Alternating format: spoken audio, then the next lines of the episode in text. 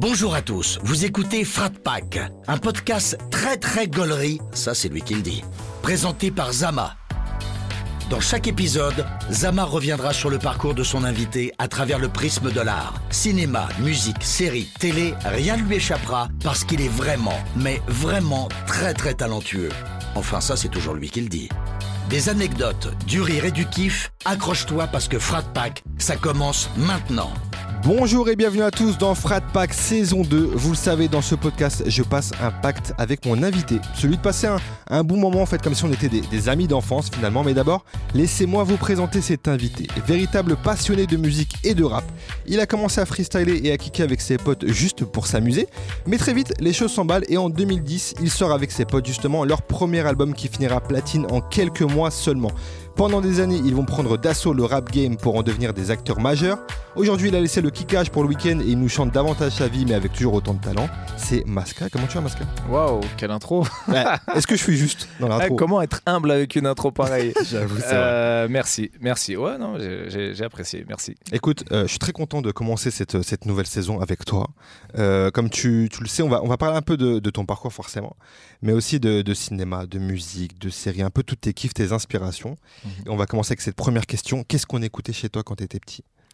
Alors, il y avait beaucoup de Beatles, les Doors aussi. Ouais. Et puis, il y a un chanteur qui s'appelait euh, Zao. Euh, ça, c'est plus pour l'afro. Et, euh, et Johnny Clegg aussi, qui était un chanteur blanc, en fait, Ouais, en. Afrique du Sud. C'est vrai. Et qui a une histoire euh, qui, qui- qui- qui chantait, c'était assez politisé. Et voilà, en- grossièrement, c'est un peu ça. Ok, donc on n'était pas tout de suite dans le rap. On était plus. Non, le rap c'est venu après, C'était après, ouais. avec Doc Gineco et puis la Secret Connection aussi, qui était le groupe de notre quartier voisin et, et- et qu'on a tout de suite euh, adopté, adoré quoi. ça marche. Est-ce que tu te souviens de la première claque que tu t'es prise? Tu sais, quand t'es un peu ado et que tu, tu- tu comprends la musique, est-ce que tu te souviens de la première claque musicale que tu t'es prise? Alors musical, ben c'est les deux que je viens de citer, c'était Doc Gineco, l'album euh, Première Consultation, et puis après- Ouais. et puis Secret Connection en termes de rap, euh, Ahmed Koma qui avait fait son album euh, solo où c'était l'école parisienne, les assonances, le sens, la punchline déjà, voilà. C'était les, les- les deux claques de- du début de collège. Et t'étais quel genre d'élève toi à l'école?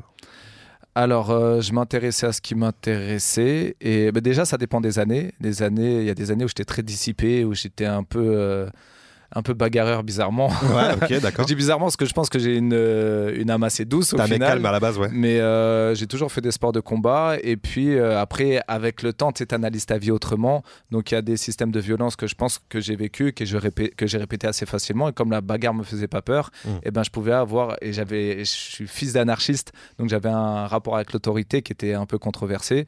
Donc des conflits avec les professeurs qui qui pouvaient être euh, récurrents quoi. Ouais, ok. Donc, ouais, c'était, c'était avec les années, tu t'es quand même un peu apaisé. T'as été jusqu'où d'ailleurs au niveau des études? Euh, j'ai quand même eu mon bac et après j'ai fait un premier euh, trimestre euh, de fac psycho, mais c'était plus pour la bourse qu'autre chose au final. Après j'étais intéressé, j'ai toujours une, grosse curiosité intellectuelle, mais pas toujours constant. Donc à l'école, c'est pour ça que autant je pouvais être très passionné par les cours, autant je pouvais foutre un peu Ok, la ouais, c'était vraiment. Tu prenais ce qu'il y avait à apprendre, euh, les trucs qui t'intéressaient vraiment. Tu, tu cherchais peut-être à, à être assidu dans ces trucs-là et peut-être Ouais. un peu moins ailleurs, quoi. Ouais. Ok, d'accord. Et est-ce qu'il y a des artistes là que tu citais tout à l'heure, tu sais, euh, hors rap, qui t'ont euh, qui t'ont inspiré euh, quand toi tu t'es lancé dans la musique?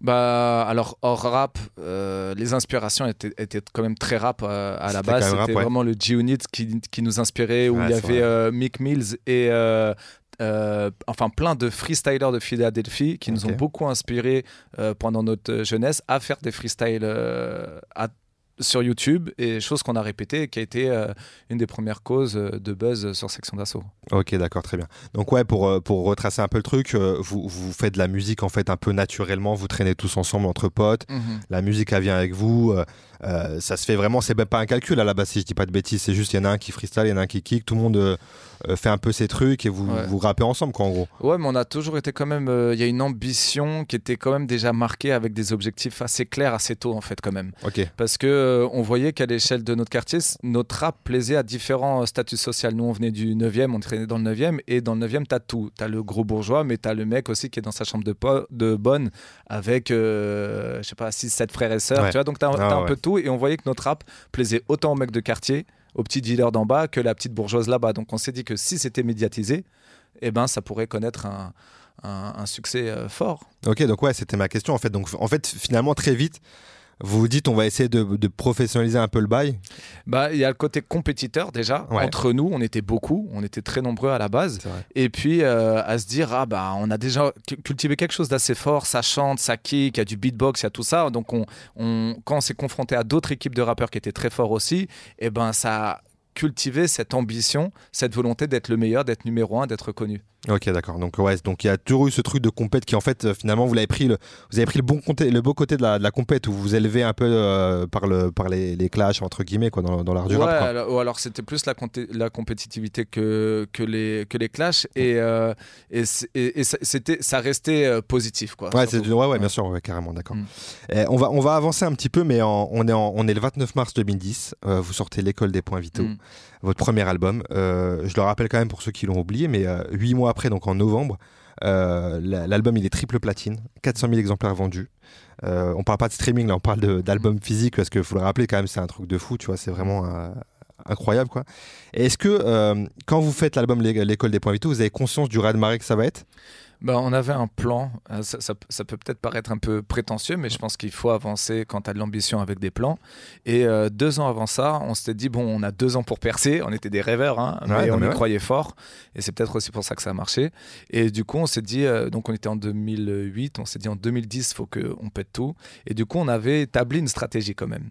Donc de dire que oui, ça, étonne toujours, surtout que c'était un phénomène et puis il n'y avait pas autant d'artistes reconnus euh, à cette époque-là. Donc bien sûr que quand tu le vis, ben, tu te prends une claque dans la gueule et tu dis waouh, c'est devenu vraiment réel, ce, dont j'osais rêver est devenu concret, c'est mm. fou. Mais on l'avait quand même euh, euh, un petit peu mis en place ce truc-là, tu vois, avec une stratégie bien, bien claire. Donc vous aviez un peu préparé le terrain pour se dire quand on sort l'album, on fait ce qu'il faut pour que ça pour que ça puisse péter en gros quoi. Mm. Avec c'était quoi l'idée? C'était euh, c'était des tubes, c'est comment c'est quoi la, stratégie à ce moment-là? Bah à la base c'était de consolider une grosse fan base. Ouais. Euh, en mettant des euh, freestyles, on avait fait des partenariats avec avec des sites internet de rap et on, leur donnait des freestyles et des morceaux inédits tous les tous les mois et à côté de ça, et eh ben on avait des concerts aussi, on petite tournée dans la France, on avait eu un premier buzz avec un premier projet en 2009, l'écrasement de tête. Et et puis après, il y avait euh, le marketing avec euh, nos t-shirts. Enfin, on avait plein de petites stratégies comme ça qui se combinaient. en vrai, c'est hyper smart. Ça vient, ça vient d'où ce truc-là? Parce que je pense que quand on, quand on se lance euh, dans, un, dans, un, dans, un, truc comme ça artistique où on sait pas trop où on va, mm. tu sais, c'est rare d'avoir une stratégie vraiment aussi marquée, aussi truc, et mm. aussi efficace, parce qu'au final, ça a marché après. Mais ça vient d'où ce truc-là? C'était vraiment un truc collectif de se dire, on va essayer de mettre ça en place pour vraiment, comme tu disais, avoir une fanbase et après pouvoir exploiter le truc? Bah, t'as un des acteurs ben, principaux de section d'assaut, c'est euh, Barack Adama. Et lui, déjà à l'époque, à 17 ans, et eh ben, il avait cette mentalité-là d'être euh, il est un peu par nature très altruiste. Enfin il est pas un peu il est très altruiste euh, par nature. Et euh, il arrive il arrivait à, 17 ans il avait fait une compile qui s'appelait qui sera sur le trône. Et, on était personne on était juste des petits mecs du 9e et en les appelant en disant voilà j'ai une compile qui s'appelle qui sera sur le trône du rap français viens et ben il a réussi à avoir plein de noms de l'époque les Alpha 520 les enfin les, enfin tous ces trucs là tous ces noms là qui étaient énormes pour nous qu'il arrivait à ramener au studio avec la parole. Donc il a toujours réussi à, à, avoir une vision assez lointaine aujourd'hui, les producteurs de Taiki. Et je pense que euh, c'est un, un élément euh, très fort de section qui a, qui été à la, base de beaucoup de choses. Non, franchement, c'est fort. C'est fort d'avoir. Mm. Comme quoi, il faut. C'est aussi un message, entre guillemets, de se dire qu'il faut, il faut oser. Quand on y croit au truc, il faut le faire euh, et, se donner les moyens de le faire, quoi. Mm. Euh, on avance un petit peu, on est en 2012. Mm. Il y a l'Apogée qui sort, deuxième album de la section. 500 000 exemplaires vendus. Je crois qu'aujourd'hui, on est quasiment à 800 000 exemplaires. Ouais, un million, même. on a le double. On est quasi d'un Ouais. Et quand on fait un grand succès comme l'école des points vitaux, on, est forcément attendu au tournant. On se dit, est-ce que mm. ça va? On essaie de, faire au moins bien. Là, on est au double du, premier truc. Comment toi tu gères tout ça à ce moment-là? Parce que vous êtes vraiment euh, à l'apogée quoi c'est clair et euh, que ça soit le succès, mais aussi les. Parce que forcément, y a, avec le succès, il y a des fois des trucs, les, critiques qui vont avec. Mhm.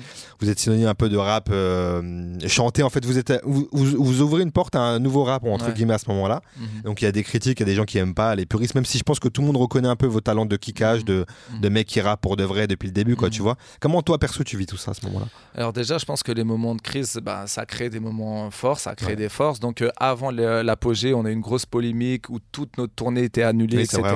Donc on a mis les bouchées doubles, on a fait un projet qui s'appelait Avant l'apogée, les chroniques du 7.5 avant l'apogée. Exact. Et là-dessus, on avait clippé tous les, euh, tous les morceaux, on avait fait un travail énorme. Et dans l'apogée, on s'est mis une énorme pression. Donc, euh, c'est un peu justement, euh, on va, sans rentrer trop dans le cliché du développement personnel, mais c'est vraiment les, les échecs qui te, qui te construisent au final. Donc, ça, ça a été pour la, la réussite de l'apogée. Et après, pour ce qui est des critiques de, de, du nouveau genre de section, on, était, on n'était pas trop touché par ça par rapport euh, à l'échelle générale, hein, pas à l'échelle perso, euh, des critiques de section parce que euh, on, déjà on a toujours chanté dans nos sons, même quand on était, on avait des propos plus durs de quartier, etc. Il y avait toujours des mélodies, il y avait toujours ce genre de choses.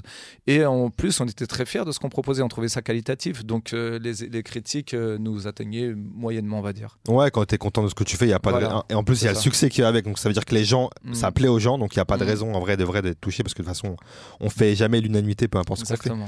Et, toi, personnellement, ça t'a ça t'a touché ou tu t'es dit euh, ça fait partie du game quoi? Euh, Alors euh, au, au, tout début en fait ben t'es es touché par les critiques positives et puis moi j'étais un peu le blanc du quartier ouais. et donc du coup t'avais avais ce truc là de cette différence qui plaisait pas toujours, que ça soit chez les de, de, n'importe quelle culture, j'étais un peu formaté à ça. Mhm. Et quand je suis arrivé dans section, ça s'est euh, ça s'est accentué parce que on était, on avait plus de visibilité. Donc j'avais euh, certaines euh, lacunes aussi artistiques, ça je le reconnais. Et euh, de se remettre en question permet d'être plus fort. Donc je les ai acceptés, j'ai bossé dessus, mais euh, mais c'était pas facile au début quand même. Donc c'était très paradoxal dans le sens où ça m'a donné une grosse confiance en moi parce que c'est un gros succès. Donc je me concentrais sur le positif, mais aussi quand euh, ben, sur les réseaux tu vois beaucoup de commentaires un peu faciles, et ben au début ça te touche quand même. Ouais, forcément. Après c'est c'est c'est à toi de transformer le truc en disant et de savoir euh, prendre le, ce qu'il y a à prendre de bien et euh, faire la part des choses. Et donc suite à ça, donc vous êtes euh, vous êtes au sommet. chacun va prendre un peu, c'est pas une séparation, c'est juste chacun prend un peu ses, son truc, envie de peut-être mm. goûter à, des choses solo mm-hmm. avec Gims qui sort son projet, Black M aussi et toi aussi en 2014 qui va sortir ton, ton premier mm. album Espace-temps. Mm-hmm. comment ça se passe pour toi à ce moment-là? Tu as envie de quoi quand tu vois un peu tes collègues qui font un peu leur bail? Toi aussi, c'est une envie naturelle qui vient de, de, t'exprimer en solo? Bah, À ce moment-là, on est un peu sorti du plan. Parce que nous, on avait un plan après l'apogée, chacun fait ses solos et on revient faire le retour du roi. Des rois. C'était ça le plan initial. Voilà. Après, il y a une case spirituelle qui est venue s'ajouter à ça, où c'est vrai que euh, une grosse partie de la section, on jonglait beaucoup, on faisait beaucoup d'allers-retours entre religion et musique. C'est un peu soit l'un soit l'autre. C'est à ce moment-là que le FA part un peu aussi de son côté voilà, euh, de la musique. C'était une décision en interne euh, d'arrêter section, qui était plus une décision spirituel. Ok. Quand Gims a, a, continué en solo, juste avant ça, euh, Adama Lefa, Gims prennent cette décision. Moi, je leur ai dit, mais les gars, on l'a fait plein de fois ce truc-là, venez, on va jusqu'au bout du plan parce qu'on va tous revenir. ouais, ouais, bien sûr. Donc, du coup, euh, c'est un peu ce qui s'est passé quand même au final. Et, euh, et du coup, j'étais un peu bouleversé parce que là, on n'est plus dans le contrôle. Comme je t'ai dit, même quand ça a pété, eh ben, on avait quand même plus ou moins cette sensation de gérer le truc et de, mm. contrôler, de, de, contrôler le truc vu que notre plan a marché. Ouais, ça suivait le truc. Là, ça sort. Comme dans notre polémique où toute la tournée a été annulée, là, on sort du, du, du, plan et du coup, euh, bah, il faut, mettre, faut, faut, prendre les, faut mettre les bouchées doubles. C'est-à-dire que un refrain qui est assuré, assuré par, par, Gims, au début, pendant mon premier album, qui à la base était un, un EP, en fait, c'est qu'il y a des morceaux qui ont tourné en radio, donc je me suis laissé séduire un peu par les maison de disques et je le regrette pas euh, pour en faire un album. Mais cet album-là, tu vois que les refrains, euh, j'invite beaucoup de chanteurs. Ouais. Ouais, En fait, c'est une sorte de suite de section version Masca. tu vois et pour créer mon identité artistique, ça m'a mis beaucoup plus de temps de travailler, de faire des cours de chant, cours de piano, bosser ton univers, bosser ta culture musicale, etc. etc. pour, euh, pour vraiment être un artiste à part entière. Donc, c'est la présection pour te répondre. Ça a été énormément de boulot. Euh, dans une période un peu de crise et d'imprévu, mais que je regrette absolument pas. Encore une fois, je suis content de, que mon album Espace-Temps, même s'il était rentré, je crois, à 4000 et quelques premières semaines, qui pour moi était une défaite à cette époque-là. Là, aujourd'hui, euh, ça aurait été une victoire, mais je suis content de l'avoir pris comme une défaite parce qu'il y a eu une profonde remise en question qui a fait que euh, ben, j'ai pu peaufiner et ne pas être satisfait de mon art. Et aujourd'hui, je regrette absolument pas parce que je suis beaucoup plus fier de ma musique maintenant qui est moins exposée, mais euh, que je trouve beaucoup plus. Qui te euh, ressemble et. euh, qui me ressemble, qui est, je trouve, beaucoup plus qualitative que Espace-Temps, par exemple. Ok. Même Après, si j'ai- même si j'ai travaillé sur Espace-Temps. Ouais, et- bien sûr. Et pour l'époque, je, je sais que je me suis donné à fond, donc j'ai pas de regrets, mais je préfère ce que je fais maintenant. ouais, c'est clair. Bah après, il n'y a pas d'échec, on apprend toujours au final. Mhm. Mais c'est toujours, euh, j'avoue que c'est toujours compliqué de sortir d'un truc, euh, d'un groupe. Déjà, vous êtes plusieurs, vous bossez ensemble, donc tout le monde un peu s'appuie les uns sur les autres, travaille ensemble et tout. Là, tu, Mhm. tu, te, tu te livres vraiment solo. Mhm. Donc, euh, c'est peut-être compliqué de se trouver tout de suite, musicalement, artistiquement, de savoir exactement ce que tu vas faire, ce que tu vas proposer. Mhm. C'est peut-être plus compliqué euh, à ce moment-là, quoi, du coup. Mais surtout quand t'es pas dans euh, l'image commerciale du groupe, où moi j'étais pas forcément sur tous les tubes, etc. Et Ouais. que ton identité artistique reste à être forgée. Par exemple pour Gims et Black M, qui étaient des fers de lance de section, c'était assez logique que leur album cartonne parce que c'était une couleur.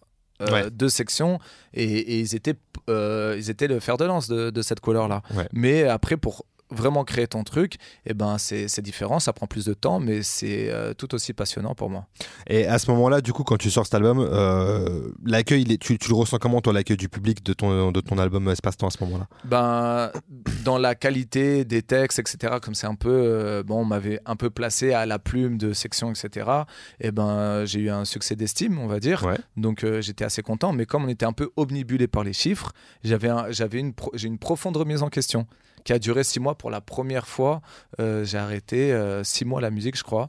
En me disant, mais euh, qu'est-ce qui se passe? Parce que je sortais de Gims qui cartonne tout avec son album, de Black M qui cartonne tout. Ouais. Et moi, je rentre à 4000. Et Laurent Boudneau aussi, je me rappelle, il m'avait dit Oui, tu vas voir, dix- dans deux mois, tu seras disque d'or. Et c'est vrai que lui, dans les chiffres, il était. Laurent le il- directeur de, de Skyrock, je Ouais. précise, ouais. Il, connaissait bien les chiffres. Donc, il m'a dit ça, j'étais assez confiant parce qu'à chaque fois qu'il nous donnait des chiffres, il tombait assez juste.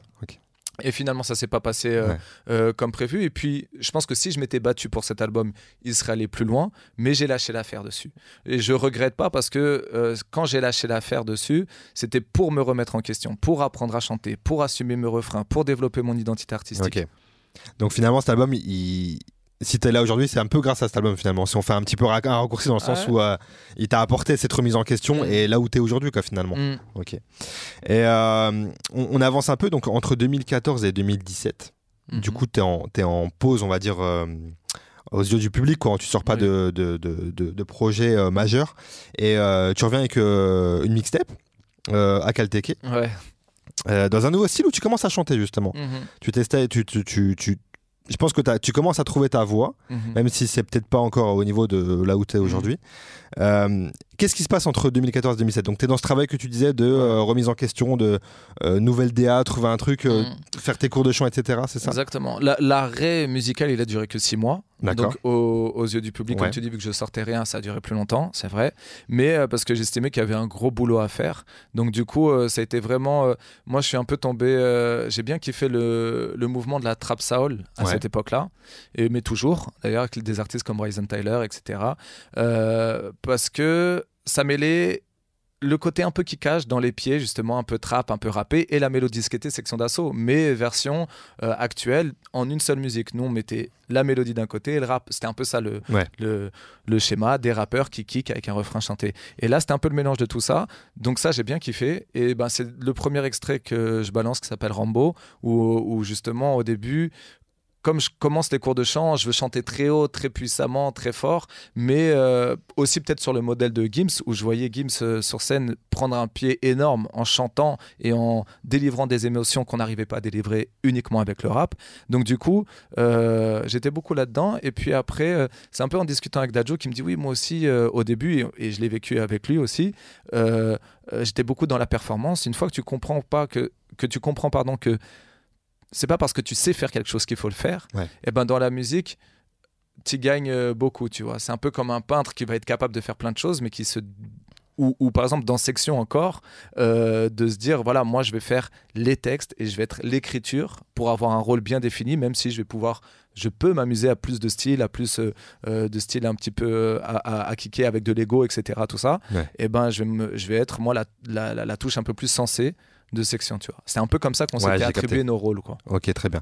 Et surtout quand tu reviens en 2017 avec cette euh, mixtape, on, est, on commence vraiment à être dans une ère où euh, bah, les rappeurs chantent, où ça Mhm. commence à être vraiment acté que euh, euh, les chanteurs, euh, les rappeurs osent chanter, faire leur refrain. Il y a plus ce Mhm. truc de on appelle quelqu'un pour faire un refrain, etc. Machin. Donc c'est peut-être aussi plus facile entre guillemets d'assumer ce côté où t'es où es rentré toi où ça a été naturel de, de se dire je commence à chanter. Finalement tu arrives en fait entre guillemets dans la dans la bonne euh, temporalité du rap quoi finalement d'arriver avec, avec ce projet là et comment tu le sens ce projet quand il sort? T'es es satisfait? T'es content de, de, ce que t'as fait et tout? Ou tu sens qu'il y a encore du travail ben, en fait dans le projet le seul projet que j'ai fait là sur les sept projets que j'ai sortis c'est Étoile de jour, c'est le dernier, qui est constitué de 3 EP. À ce moment-là, je suis content parce que pour moi déjà chanter c'était impossible. Pour moi c'était soit t'es chanteur soit t'es pas chanteur. Et euh, bon avec l'autotune avec tout, euh, ça a changé. Mais déjà j'étais content d'arriver à faire mes mélodies, à les chanter et que y ait un, je savais que c'était un virage artistique donc il y avait plein de gens qui voulaient me voir comme le kicker de section, donc que rapper. Donc je savais qu'il y avait des gens qui allaient être un peu plus euh, hermétiques au, truc. Mais j'étais content, j'étais content parce qu'il y a plein de gens qui ont kiffé.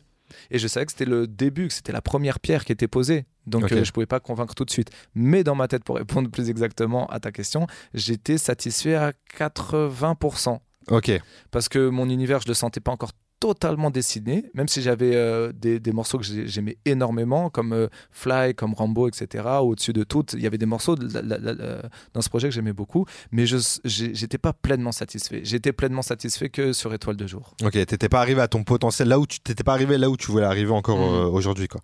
Mm. Et, et, tu gagnes du coup? Est-ce que tu, tu, disais que as, forcément t'as perdu des gens qui t'ont connu en tant que mm. kicker, lyriciste avec la section, mais à côté de ça, est-ce que tu gagnes, tu sens, t'as des retours de gens qui kiffent vraiment qui t'envoie des messages qui disent ouais j'aime bien le nouveau mascara etc machin ouais ça ça m'a ça m'a agréablement surpris. Il y en avait plein qui il y en a plein qui qui m'envoient des messages. Oui continue c'est lourd. Là on voit que tu es vraiment épanoui. On voit que tu aimes vraiment ce que tu fais que, que que tu vas plus loin dans ton art. On sent que tu aimes ce que tu fais quoi. et ça a été euh, ça a été naturel pour toi d'aller vers un truc euh, un peu plus chanté? Mm. Tu vois, c'était naturel, tu t'es pas posé de question de se dire euh, est-ce que c'est vraiment c'était c'est venu à toi quoi, tu savais que c'était ça. totalement parce que bah déjà j'ai j'ai grandi dans avec section d'assaut. Donc l'amour de la mélodie, et eh ben j'ai mon éducation musicale s'est construite euh, là-dessus ou même quand euh, on était en groupe et que je donnais quelques petites phases à Gims pour faire des refrains même des morceaux qui sont pas forcément sortis, et eh ben je sentais que mes mots avaient plus d'impact avec une voix chantée une mélodie chantée. C'est pas toujours le cas, parfois tu as un côté dans le rap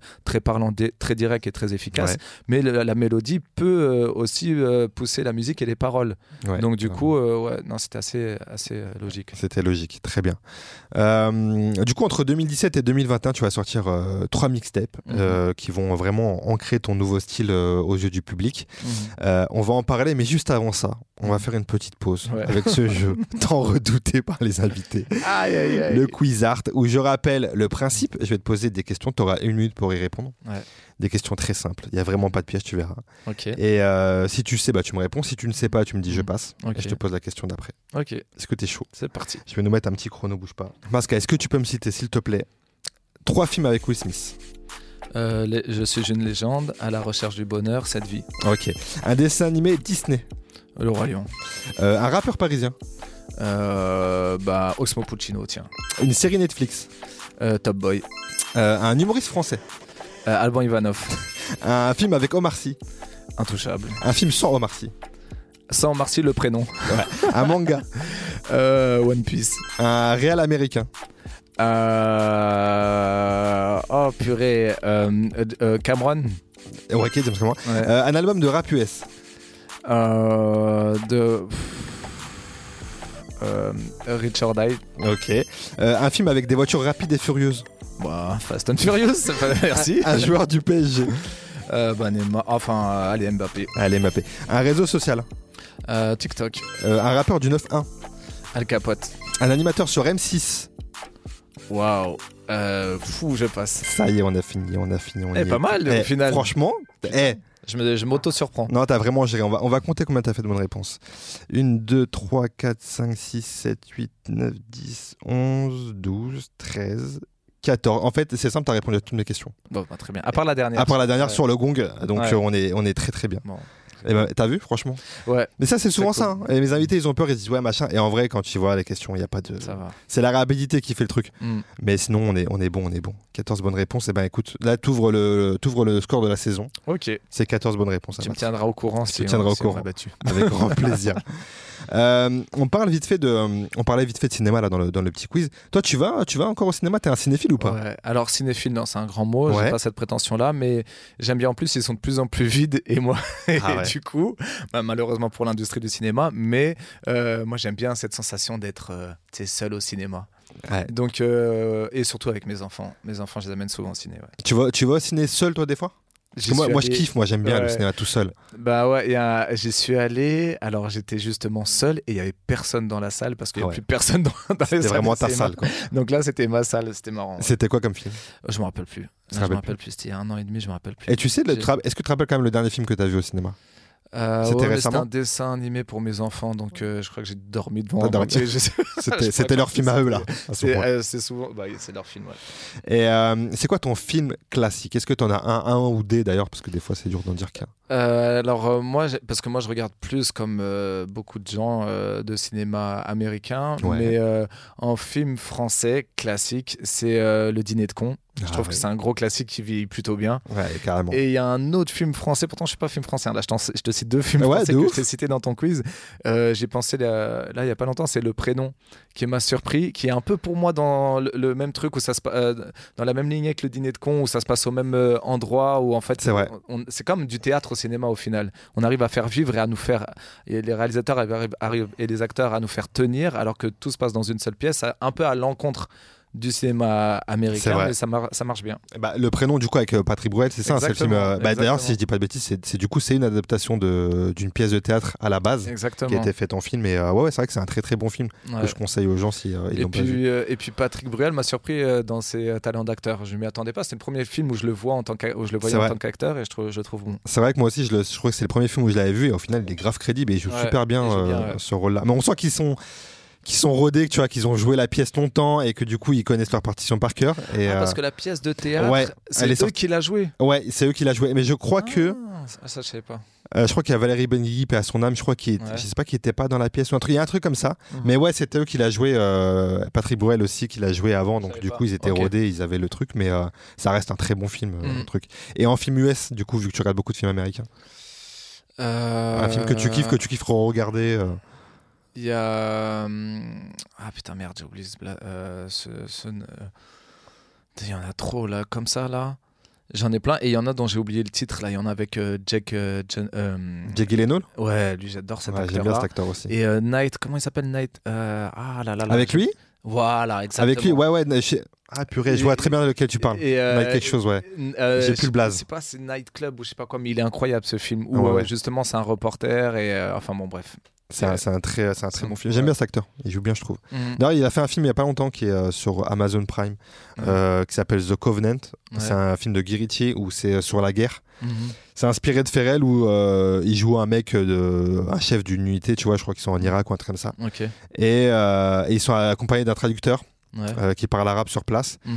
Et, euh, et ça va être une relation entre leur groupe Ouais. américain et lui. Ok. Il va se passer des trucs et tout. Je veux pas trop raconter pour ceux qui Mhm. vont regarder, mais c'est un film euh, franchement bien qui- que je conseille aux gens qui, Ok. qui l'ont pas vu. Est-ce que euh, tu mates un peu des séries? Euh, ouais, j'aime bien les séries. Je suis plus film que série. Mais euh, bah là, je suis euh, là. Il y a la saison 3 de Top Boy qui est sortie. Yes. Et bah, je, me, je me suis tout retapé. J'aime bien Top Boy. J'aime bien Power. Mais Ouais. sur- enfin, surtout le, le, le concept des Power Books que j'ai trouvé Ah oui. super innovant, super intéressant. Moi, j'ai commencé la série par le, le book de Tariq. Et après, je me la suis fait un peu à l'envers. Mais j'ai trouvé ça très euh, innovateur et assez conceptuel de rentrer à chaque fois dans l'univers des, des, des personnages et d'en faire une série. J'ai bien aimé ça. Est-ce que c'est quoi ta série all time que tu que as kiffé, que tu genre tu sais que c'est ton classique? Est-ce que t'en as une Euh, Ouais, The Wire. J'aime bien les. les, les, les- les- Ah, Je vois qu'on est dans, le même thème là. Ouais, ouais, on est un peu dans Il m'a pas sorti Desperate. Housewives, tu m'as sorti. Non, euh, mais après, Desperate Housewives, euh, je trouve ça, je trouve ça lourd aussi. C'était classique quand même. hein. quand Ouais, ça- un gros classique. Surtout qu'on est à une époque, moi c'est tu vois ma par exemple Prison Break, c'est un de Ouais. mes classiques, tu vois. On Ouais. a une époque où il n'y a pas euh, ce truc de plateforme, Mm. où genre tu sais ces séries-là, c'est Oui. des séries événements où vraiment tout le monde se les tape parce qu'il y a, Exactement. on n'a pas le On choix comme aujourd'hui. Ouais, Mm. ouais, exactement. Et euh, est-ce qu'il y a une série que tu fais croire aux gens que t'as maté, mais en fait t'as jamais maté? Tu sais ce truc de conversation, ouais, tu sais ça, en fait tu, tu rentres dans le truc pour faire genre, mais euh, Comme quand il y a quelqu'un qui t'a reconnu, mais tu l'as pas reconnu et t'es en train d'enquêter pour trouver son prénom? parfait Ce exemple. genre de choses-là? C'est exactement ça. Bah, souvent, les, les, les séries que, dont, dont, dont je t'ai parlé, euh, Snowfall aussi. Ouais. Euh, classique. Classique, pour moi. quoi. Pour, ouais, d'accord. ok, moi, je crois que tu me disais dans le truc. Ok, ouais, Snowfall. Snowfall, ouais. Même. Euh, toujours dans le même euh, thème. Dans le même univers, ouais, dans le même univers. Mais euh, ouais, Top Boy, ça aurait pu, quoi. Parce que c'est un peu mon, mon créneau. Et puis, Ok. ah, j'ai pas encore vu. Donc, au final, je finis par les regarder quand même. Tu l'as. Ouais, ah, c'est bien. C'est bien parce que tu sais, il y a ce truc de. T'as regardé Game of Thrones, Breaking Bad, tout ça Toi, t'as maté ou pas? Game of Thrones, ouais, bien sûr. Ok, parce qu'il y a ce truc de. Breaking Bad, non. Et Breaking Bad, voilà. Donc ça, c'est. On est dans le truc. Là, on y est. C'est ça que je veux savoir. je sais que c'est un classique et j'ai pas accroché et euh, ah, j'aimerais l'avoir regardé quoi. C'est- eh, mais tu et t'as pas essayé de te replonger dedans? Bah, j'ai essayé une deuxième fois et ça n'a pas fonctionné non Ouais, plus. C'est dur. Ouais. C'est dur parce que la, la saison 1 c'est la plus compliquée, mais en fait. C'est ce euh, qu'on me dit. ouais. Donc, je me dis accroche-toi et puis comme je dors devant à chaque fois, j'ai bon allez. Ouais, tu lâches. Ouais, c'est vrai que c'est un rythme très lent et tout. Et je lisais Mm. en venant d'ailleurs que euh, l'épisode de, un des épisodes de Breaking Bad, ça reste l'épisode le mieux noté de toute l'histoire des séries. Un des épisodes qu'il y a dans la série qui est vers la fin, tu vois. pas. Et, euh, et ouais, ça reste un classique. Mais effectivement, ça fait partie des séries, des grosses séries. Mm. Où quand on t'en parle, tu sais, t'aimes bien faire genre. euh, Parce que tu veux pas rentrer dans les polémiques, tu vois. Ouais. On va te dire, mais si, il faut que tu mates parce que ceci, cela et Mhm. tout. Donc tu dis oui, oui, je vois ce que, je vois ce que tu veux dire, Ouais. mais on passe à côté.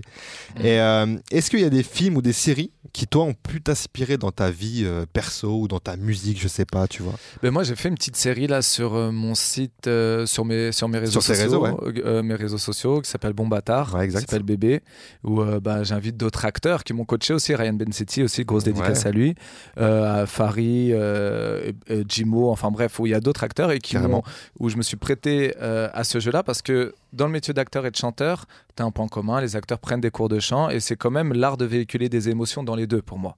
Donc euh, je réponds un peu à côté de la question, mais je me suis prêté en tout cas à l'acting pour faire ma série et c'était un luxe, un privilège d'écrire son propre rôle parce que je pouvais gérer les émotions. Par exemple, il y a- il y, a un épisode où je vais rentrer dans des émotions plus profondes, mais c'est moi qui le gère, c'est pas, euh, Ouais. tu vois. C'est toi Donc qui contrôle ton truc. Ouais, donc ça c'était un luxe et, et- et- et c'est une expérience qui m'a énormément plu et que je pense, si j'ai l'occasion, euh, je, je referai quoi. En plus, ouais, comme tu disais, tu as eu du, du beau monde à côté. Farid, Mm. Jimo, Ryan Messetti, c'est des Mm. gens qui, qui savent jouer, de, savent de quoi ils parlent et tout, donc c'est cool. Mm, Donc, ouais, tu te verrais, pourquoi pas renouveler l'expérience euh, si tu as l'occasion. totalement. Un truc que tu ferais toi-même ou un truc euh, qu'on te proposerait. Qu'on Ouais, proposerait et puis euh, si j'ai les moyens et que je peux, eh ben je développerai euh, ma série. J'ai encore une saison, euh, j'ai la dernière sa- saison de Bon Bâtard que je vais mettre sur les réseaux là. Cool. Et ouais non, moi j'adore, j'adore écrire. J'écris tout, le- tout le temps, tous les jours pour d'autres artistes aussi, Ouais. pour moi. Là j'ai mon studio, je me suis mis à faire mes prods aussi, donc ça, ça booste la créativité. Carrément. Le- la routine c'est un peu ce qui te, ce qui, ce qui tue, ce qui bute la créativité. Ouais. Donc c'est super important pour les artistes, je pense, et sûrement pour les acteurs aussi. C'est comme le sport, tu vas développer un muscle si tu fais des, des exercices différents, et puis un exercice va t'aider à, à- à faire un autre. Dans la musique, c'est un peu pareil. De faire un instrument, ça t'aide à, à- faire des instrus, de Ouais. trouver des mélodies. Tout est complémentaire. Tout euh, est complémentaire, donc faut pas hésiter à être Carrément. ouvert d'esprit et à intégrer d'autres cordes à son arc. Carrément. Et est-ce que tu suis un peu ce qui se passe sur Internet tu sais, euh, Vu que tu disais en plus, tu as, voilà, as ta petite série sur les réseaux. Euh, est-ce que tu mates un peu YouTube Est-ce que tu mates Mhm. Twitch Ces trucs-là, c'est ton truc ou pas forcément? Alors euh, YouTube moins, ça l'a beaucoup été vu que nous on s'est développé avec YouTube et Bien puis euh, le développement artistique se fait moins sur euh, YouTube. Mm. Avant c'était la culture du clip, là tu l'as moins, l'attention elle est un peu divisée etc. Donc et, et le streaming, j'y suis, je suis pas un grand fan du streaming.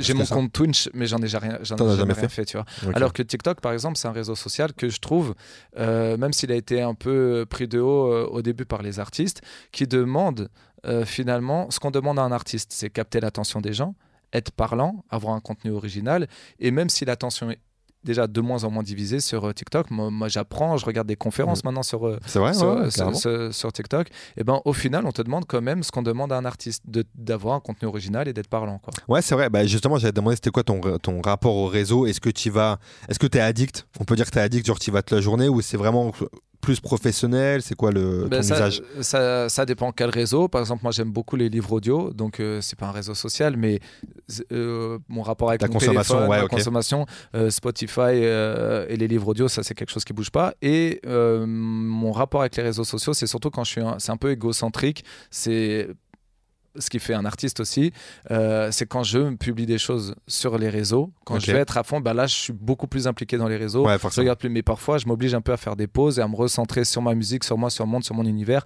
de pas être complètement H24 connecté. Quoi. Parce qu'il y a beaucoup d'artistes, même en en dehors du rap, qui, euh, qui sont pas forcément fans des Mm. réseaux en temps normal, Mm. mais qui effectivement, de façon, pour le taf, euh, Mm. sont obligés à un moment donné de s'y Ouais. mettre. Et euh, quand ils ont de la promo, d'y mettre, parce que de toute façon, ça passe par là, comme tu le disais, la promo maintenant, elle est plus sur YouTube ou quoi, Ouais. elle est euh, surtout pour un, un artiste musical. Euh, même pour un humoriste, de toute façon, ça passe par, euh, par euh, les réseaux à mort, quoi. Donc, Ouais. Il faut pas euh, que ça soit chronophage. En fait, quand tu es un artiste, pour moi, excuse-moi de t'avoir interrompu, c'est que je pense qu'il faut être acteur de tes réseaux. Il faut quand même un peu regarder ce qui se fait pour pas être à côté de la Ouais, plaque, etc. Mais quand même, euh, tu perds très facilement du temps dessus. Donc du coup, euh, du coup, c'est mieux de, de, de- À un moment, je me, je m'autorisais à prendre mon téléphone qu'à partir de 18 h qu'à partir de Ok. 18 h pardon. Ouais, tu mettais des limites. Voilà, je mettais un peu des limites pour pas. Parce que dans un artiste, tu as une épée Damoclès qui est. Chez un artiste, pardon, tu as une épée Damoclès qui est assez forte. Où si, t'es pas... si tu te bouges pas de toi-même, tu vas pas au taf à 8h, de 8h à 17h. Ouais. Tu es dans une pression constante, tu vois. Ouais, carrément. Là, par exemple, de faire mon studio chez moi, ça m'a. euh, Mon pouvoir d'action il est devenu beaucoup plus grand parce que tu as un moment où euh, les beatmakers sont pas toujours dispo. Tu, tu, tu peux pas toujours être concrétiser ce que tu as Ouais. dans ta tête. Donc tu as énormément d'énergie qui passe dans qui, qui, qui part dans le vent. Donc d'être euh, de de- d'avoir un instrument, de faire ce genre de choses là, d'être acteur de, de ta musique, ça, ça aide à pas perdre d'énergie. Tu es maître de, ce que, de là où tu veux aller en, en- en gros. quoi. un peu plus. ouais. Ça marche. Et euh, mais non, mais c'est intéressant parce que tu parles de TikTok, de, euh, que c'est un peu le, aussi le, le- ce qu'on demande à un artiste. Surtout que dans le, dans le rap, maintenant, mine de rien, c'est ça qui est marrant, c'est que des, euh, moi, pour avoir travaillé en radio, j'ai vu des, des artistes, des, des rappeurs, des jeunes, des jeunes rappeurs, tu sais, qui ont 20 ans, qui commencent et tout, Mhm. euh, qui finalement sont pas forcément dans le délire de TikTok, Mhm. mais euh, qu'on pousse à, à- à aller euh, volontairement ou pas, parce que ça passe par là. Il y a énormément, énormément de sons maintenant et d'artistes Ouais. qui ont pété Mhm. parce que le son est passé sur TikTok en boucle, c'est devenu un challenge et tout, Ouais. et qui aujourd'hui euh, bah, marche parce que ça vient de TikTok, quoi, tu vois. Ouais. Donc, est-ce que toi, tu as découvert quand même des artistes sur TikTok ou pas forcément? Oui, bien sûr. Bah. Le développement ces dernières années se fait sur TikTok. Les- Là, par exemple, c'est plus Instagram qui révèle les artistes, c'est plus bah, c'est TikTok qui révèle les artistes. Donc forcément, tu y prêtes plus attention. C'est plus YouTube non plus, c'est plus Snapchat non plus, c'est TikTok. Ah, c'est Donc, vrai, ouais. tu prêtes attention. Après, euh, il y a un débat aussi euh, souvent que tu que entends en studio, c'est est-ce que tu fais de la musique pour TikTok? Euh, Moi, je pense que ce qu'il faut se dire, c'est et il y a une bonne question et qui pour moi doit être réponse, euh, une réponse affirmative, c'est euh, est-ce que tu dois être parlant? C'est-à-dire que la punchline, elle a eu différentes euh, définitions en fonction des époques. Dans le rap, en tout cas, avant, c'était très littéraire, très imagé, très ceci. Mais il y a un truc qui a jamais bougé, qui est resté à travers les époques, c'est le côté parlant Mm. de ton, de ton texte. Si tu es parlant, eh ben, tu- ça, ça fonctionne. Donc, c'est, tu sais, c'est compliqué. Dans un artiste, tu dois euh, faire attention à l'autre sans faire trop attention à l'autre. Si tu fais trop attention à l'autre, pour moi, c'est du 80-20. Faut Ok. être sans- autant sur la critique que euh, sur ce que l'autre peut euh, interpréter. Si tu es que le reflet de l'opinion des gens, tu personne au final. Mais euh, si tu ne l'écoutes pas du tout, tu peux être très à côté de la plaque aussi. Donc il faut essayer de, de juger un peu les deux et euh, se poser la question de est-ce que je peux être parlant, est-ce que mon propos peut être plus parlant? C'est une question qui est pertinente. C'est un peu la différence entre un bon prof et un, mau- un mauvais prof, si tu Ouais. veux. Ouais. Est-ce que, est-ce que tu penses qu'on peut être. euh, parce qu'on entend, c'est intéressant ce que je dis, on, a, on entend ce discours de. Des fois d'artistes qui disent. euh, même, là on parle de rap, mais même ça marche aussi en dehors du rap. Qui disent euh, Moi je fais ce qui me plaît sans écouter le retour des gens. Tu penses que ça peut fonctionner à long terme ce truc-là de se dire je fais. Parce que là tu dis pas, tu dis que c'est en gros c'est 80-20. Non, mais dire, la, je fais la- la vraiment, vie euh, fonctionne pas comme ça. Ouais, moi, moi je pense, moi je suis d'accord avec toi, je suis plutôt d'accord avec toi, tu vois, mais euh, c'est, des fois quand on entend des discours, on a l'impression que, que ça peut être comme ça que ça marche, tu vois, de se dire je fais ce que je veux moi, je me fais kiffer, et les gens, euh, soit ils suivent, soit ils suivent pas, Oui, et tant pis, tu vois. Alors oui, là par contre là-dessus, euh, je suis assez d'accord dans le sens où être un artiste, c'est être une personnalité qui a son monde. Et euh, tu sais, un bon leader n'attend pas la, valid- la validation Ouais. des autres. C'est quand tu sens que le leader peut y aller tout seul que tu vas le suivre. Si tu vois un leader qui doute et qui fait en fonction des autres, eh ben t'as pas envie d'y aller. Donc quand tu vois quelqu'un qui est déter et qui a son monde, son univers, qui a construit son truc en étant un petit peu auto-centré dans son truc sans prêter attention à l'autre, oui. Mais tout ce qu'il a appris, tous les codes qu'il a appris, toute la vie, tout ce qu'il a dans son cerveau vient des autres. C'est Ouais. pour ça que je te dis que la vie, elle n'est pas faite sur ces principes-là. C'est que tu fais, tu prêtes forcément attention aux autres, mais à savoir à quel pourcentage. Et je suis d'accord que à 80%, ça doit être ton univers que imposes, enfin que tu proposes aux autres. Ouais, il faut, il faut, c'est un juste milieu entre les deux, euh, Oui. entre ce que tu dois être, ce que tu es toi fondamentalement, et ce que tu proposes, ce que tu écoutes, ce que, le retour que tu as des gens, quoi. Mhm. Euh, est-ce que tu as des petits coups de cœur euh, C'est quoi tes coups de cœur dans, dans le rap français aujourd'hui de la nouvelle génération? T'écoutes, t'écoutes encore beaucoup? Euh, désolé de vous interrompre, je voulais juste vous rappeler que si cet épisode vous plaît, vous pouvez mettre 5 étoiles sur votre plateforme de streaming habituelle Voilà, c'est tout ce que j'avais à vous dire. C'est quoi tes coups de cœur dans, dans le rap français aujourd'hui de la nouvelle génération? T'écoutes t'écoutes encore beaucoup?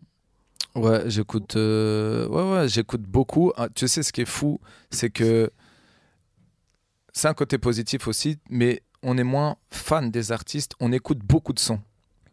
Donc il y a énormément euh, les artistes dont je peux être fan, c'est des artistes qui mélodiquement sont super puissants comme Rema dans l'afro. J'écoute énormément d'afro, même si j'en fais pas. Je suis inspiré, il y a toujours un peu d'afro dans, dans mes sons. Mais je trouve que mélodiquement, ils ont ce mélange entre euh, le côté un peu émotion et rythme qui est super bien calibré et qui a, qui a causé de- des grands succès. Comme Stromae, comme Michael vrai, ouais, bien Jackson ou même Jules. Tu Ouais, vois, est ouais. mélange entre, euh, entre le côté un petit peu euh, euh, touchant, sentimental et très rythmé où tu te fais pas chier, tu vois. C'est vrai, ouais, ouais, il y a vrai, mais bah ouais, c'est vrai que ce- ceux que tu as cités, même Stromae, ça a été ça qui a fait son succès, je pense, de, de- le truc, enfin, c'est l'exemple qu'on prend tout le temps de Papa. Outé où c'est une chanson euh, tragique sur un son où tout le monde va danser, quoi, sur euh, une mélodie où tout le monde va danser. Donc ouais, donc t'écoutes vraiment ce qui se fait maintenant et euh, tu, tu- ça t'inspire même dans ce que tu fais dans ta musique perso? Ça peut te, te parler? Alors, dans, dans, dans mon propos, dans le fond, Ouais. euh, j'essaie de, de, de, de- Comment dire J'écris souvent des choses qui sont inspirées de ma vie ou, ou aussi de celles des autres, mais c'est beaucoup sur, sur ma vie parce que je pense que c'est là où on sent que tu sais de quoi tu parles. Ouais. Tu vois Donc, euh, je vais m'inspirer de ma vie beaucoup. Et dans la forme, plus. euh, ben, beaucoup dans l'afro. Ok. Voilà. Après, les artistes français qui m'inspirent de la nouvelle génération, c'est surtout sur leur mindset et comment ils travaillent. Je trouve que tu as énormément d'artistes de la nouvelle génération qui déjà ont multiplié leurs casquettes. En termes de. euh, c'est visuel, mais c'est le, le lifestyle, comment. Ce qu'ils proposent, c'est énorme. Et puis même, euh, je pense par exemple à des artistes comme Taïk ou Mhm. Dajou, et ben, qui, qui, euh, ou, ou plein d'autres, ou même de, de- de cette génération qui ont une exigence vis-à-vis du travail, une remise en question permanente, qui me fait penser un peu à, ce- à, à- à l'école section d'assaut, comme on en était.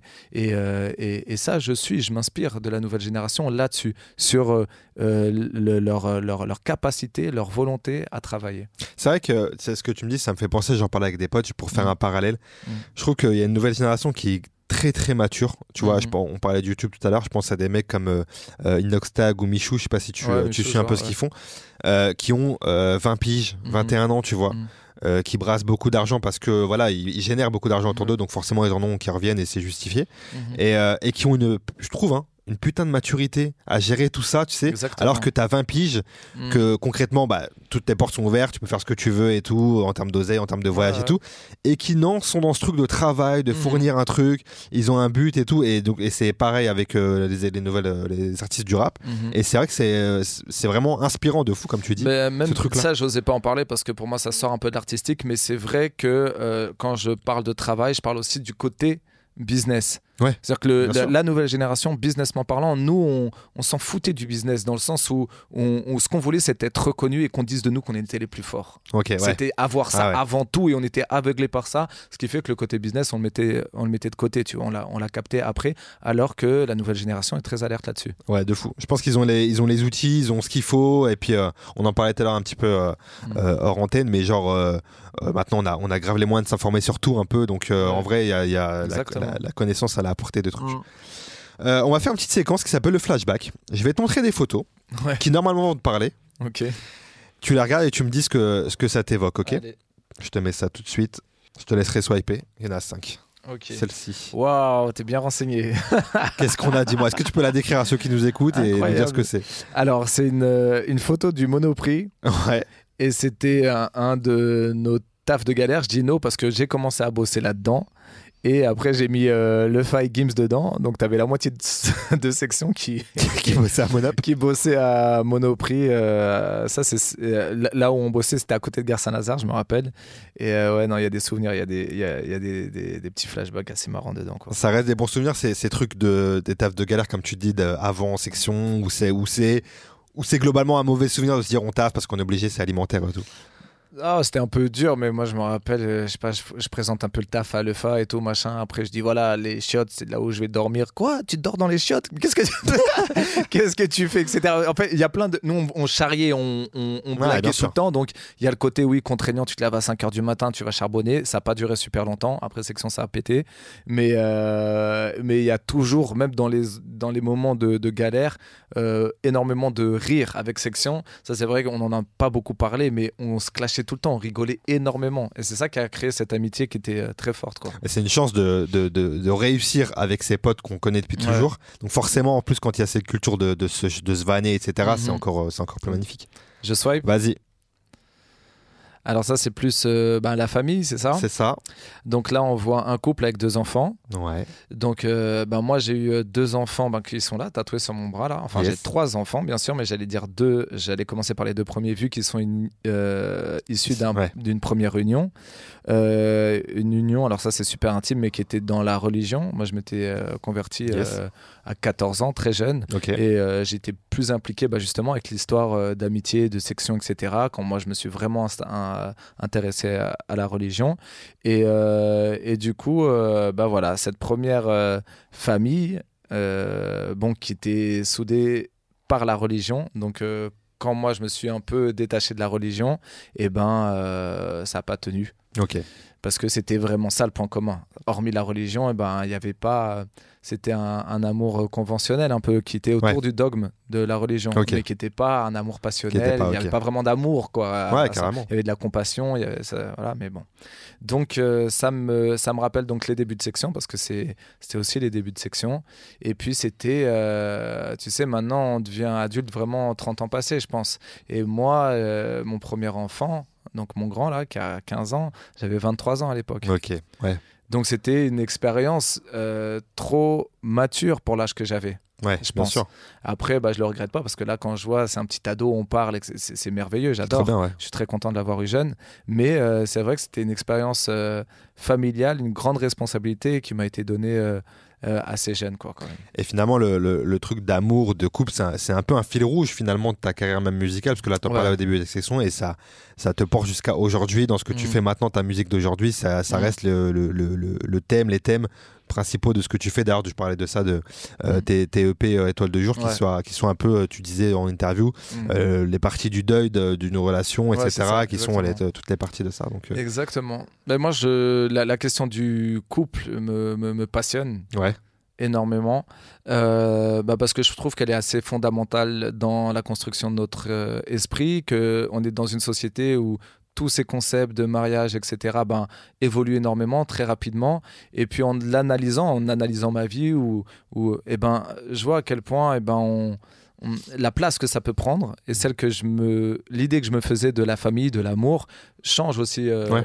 beaucoup. Donc, euh, donc voilà, je, c'est un thème, je pense, qui est euh, la, la musique en général parle d'amour à 80%. hein. Mm. Donc moi, je me mets toujours dans mes projets 20% pour parler d'autres choses aussi. Mais, mais euh, voilà, tu as, beaucoup d'émotions euh, là-dedans, beaucoup d'inspiration. C'est un thème inépuisable, parce que comme tu dis, il évolue avec notre âge, avec notre façon de penser et tout. Donc, euh, Mm. ça reste une source d'inspi. Et puis euh, surtout, moi, je pense que, tu sais, quand, quand tu es jeune et tu es, habitué, tu es entouré de ta famille, de tes parents généralement, et euh, tes frères et sœurs, quand tu te lances dans le grand bain d'a- d'adultes, tu te dis, bon déjà, tu vas répéter le schéma familial un peu de il me faut un couple, il faut, il faut, il faut. Tu sais pas vraiment pourquoi tu fais tout ça, Ouais. mais c'est existentiel, c'est profond parce que déjà, tu as peur de la solitude.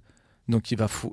En fait, on se met en couple avant de, de, de, de, de- de s'être construit Ouais, ouais, c'est vrai. souvent de Ouais, 20 c'est vrai, à, c'est vrai. à 30 ans avant de se vraiment de, de se trouver et surtout de concevoir l'autre comme une belle option Ouais.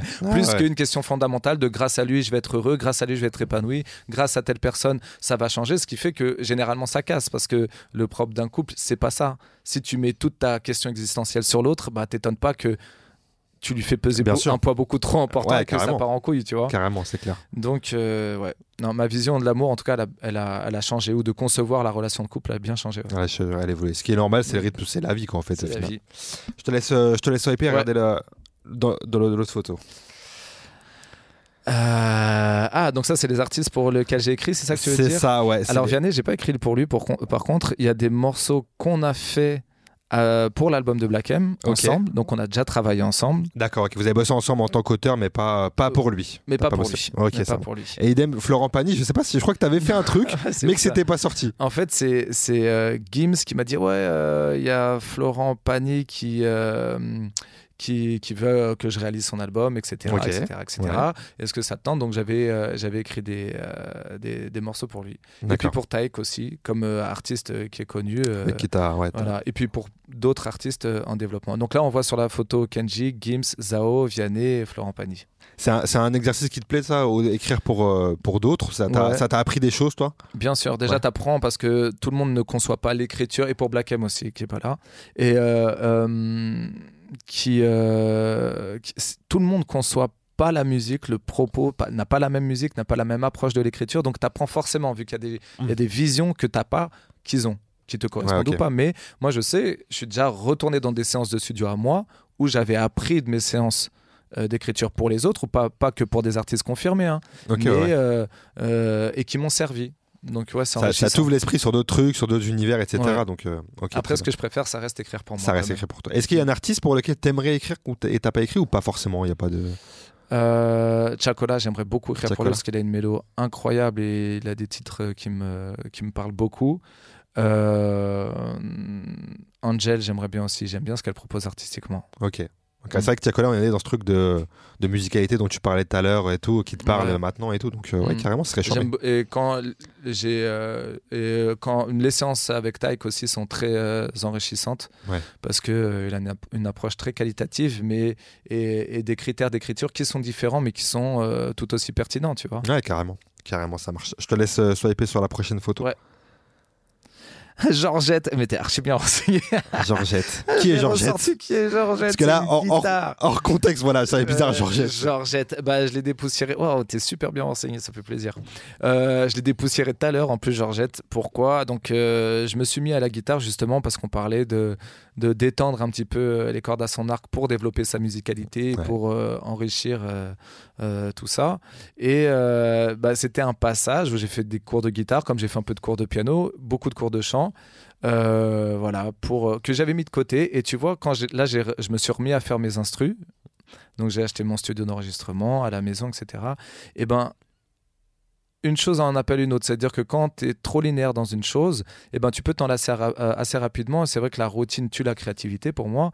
Et là, le fait de faire des, des prods m'a remis dans le piano. J'ai envie de me remettre à la batterie. Il m'a refait dépoussiérer euh, Georgette. Ok, d'accord, ok. Donc, euh, euh, moi, je pense que, tu vois, par exemple, quand j'ai plein de, de- de textes à écrire, si tu te mets une heure, ton cerveau, il n'est pas forcément fait ou il va se lasser assez Ouais, rapidement. Donc, euh, quand tu es une heure sur un... Par exemple, moi, c'est le confinement qui m'a débloqué là-dessus, où on n'avait pas le choix de, de bouger de, de, de la maison. Donc, j'avais listé tout ce que je pouvais faire chez moi.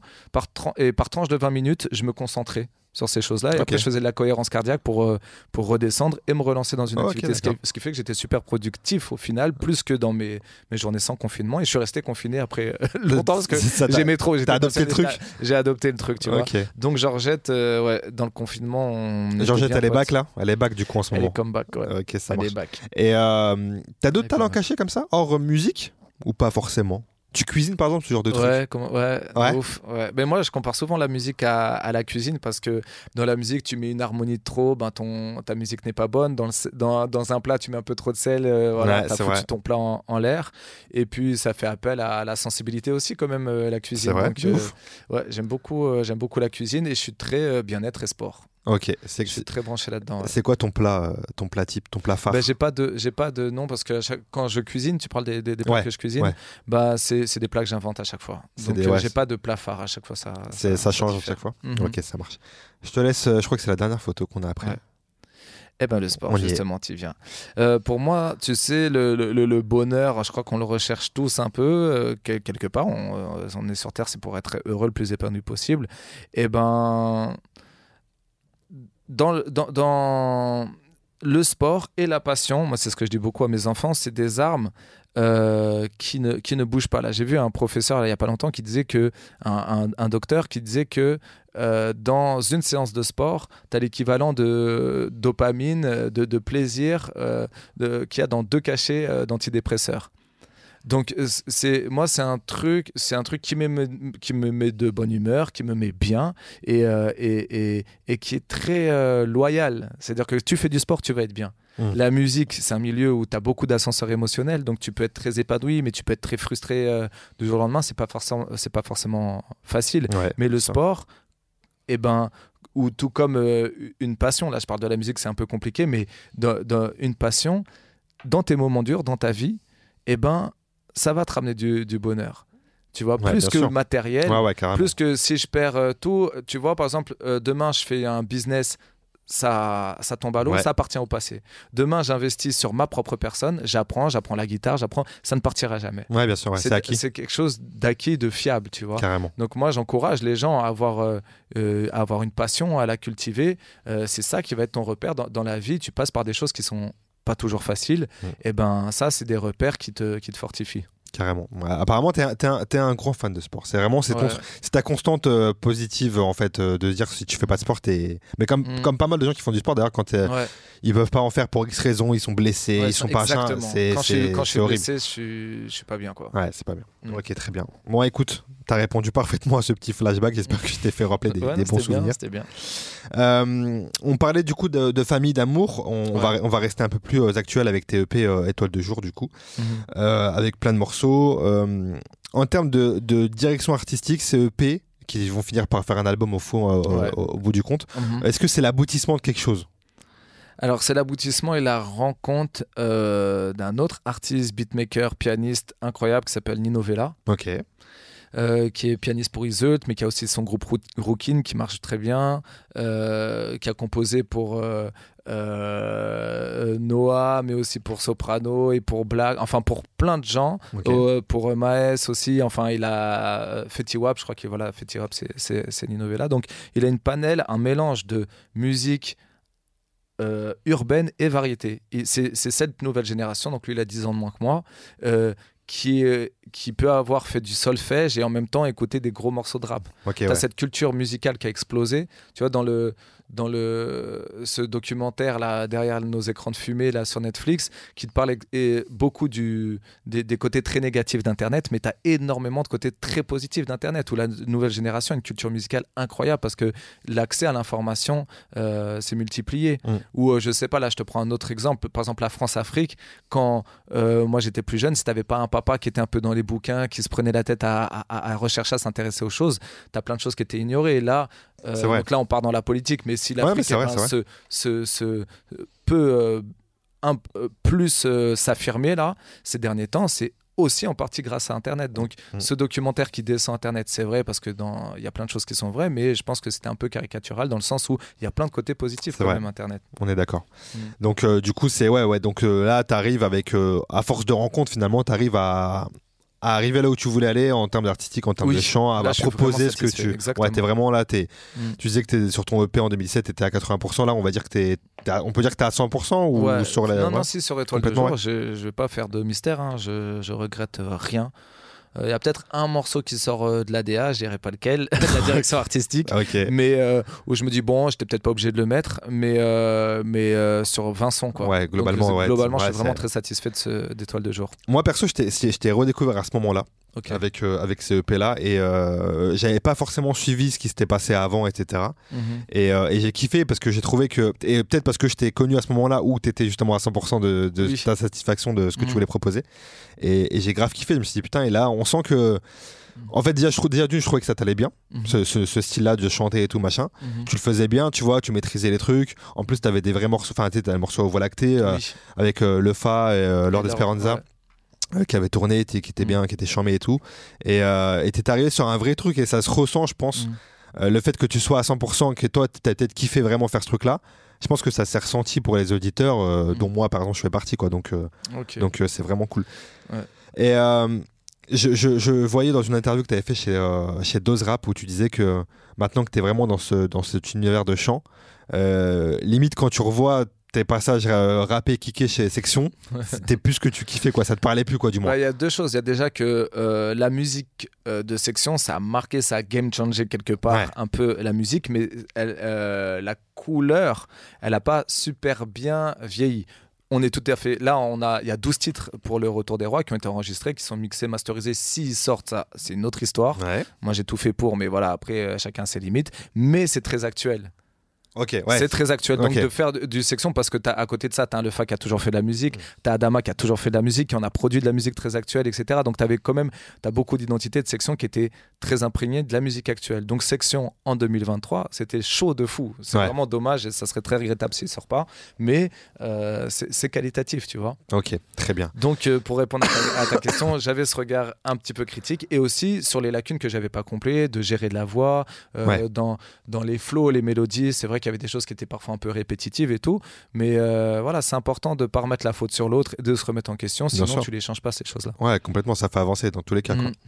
Euh, on parlait de tes kiffs, de tes passions et tout, truc machin. Je voulais te faire écouter un petit truc Mm. avant que j'oublie. Ouais. Je balance le truc. Ouais, le blanc, c'est baraque. On sait que tous les six mois, t'as un nouveau délire. Et tu vas à fond dedans. Donc actuellement, euh, euh, c'est être à fond dans le geekisme, le studio, euh, apprendre à mixer et tout. C'est quoi ton prochain délire, frérot? Euh, le prochain délire, c'est ouf. Donc là, c'est Barakadama. Ils, ont Barakadama. entendu, ils ont entendu là Tout le monde a entendu là. Là, on est tous. euh, Alors c'est ouf parce que genre dimanche, chaque semaine, on a gardé ce truc-là euh, d'exigence, de réunion, de travail, etc. Tout ça. On, on s'est appelé du coup dimanche. Ouais. Et donc là, voilà, comme il dit, je me suis, fait- je me suis mis à faire mes prods, à faire mes instrus, à faire mon truc et tout. Et, euh, et, euh, dimanche, bah, c'est un truc que j'avais déjà évoqué, de me mettre à la batterie. Ok, d'accord. Et il me dit, oui, il faut que tu te mettes à la batterie rythmiquement, ça va te, te rajouter encore un truc en- en plus, etc. Tout ça. Donc, il a la réponse. C'est ça ton C'est un petit. truc qui m'a soufflé, enfin que, dont j'avais déjà parlé, mais qu'il a réanimé. Et mon prochain kiff, c'est la batterie. C'est la batterie là Ouais. Elle a un prénom cette batterie par rapport à Georgette ou pas encore Je l'ai pas encore rencontré. Donc Tu l'as pas euh, encore j'attends rencontré de voir un petit peu le feeling qu'elle a avant de lui trouver un blaze. C'est no- ouais, c'est normal. Faut, faut, faut ressentir les choses. quoi. Exactement. Euh, ok, donc euh, bah, Adama, il a la réponse. Ouais, C'est c'est la batterie. ouais. Ça marche très bien. Euh, tu parlais de- du Retour des Rois. En, en 2022, vous avez fait une tournée avec la section. Vous avez Ouais. retrouvé le, le public 10 piges après. Mhm.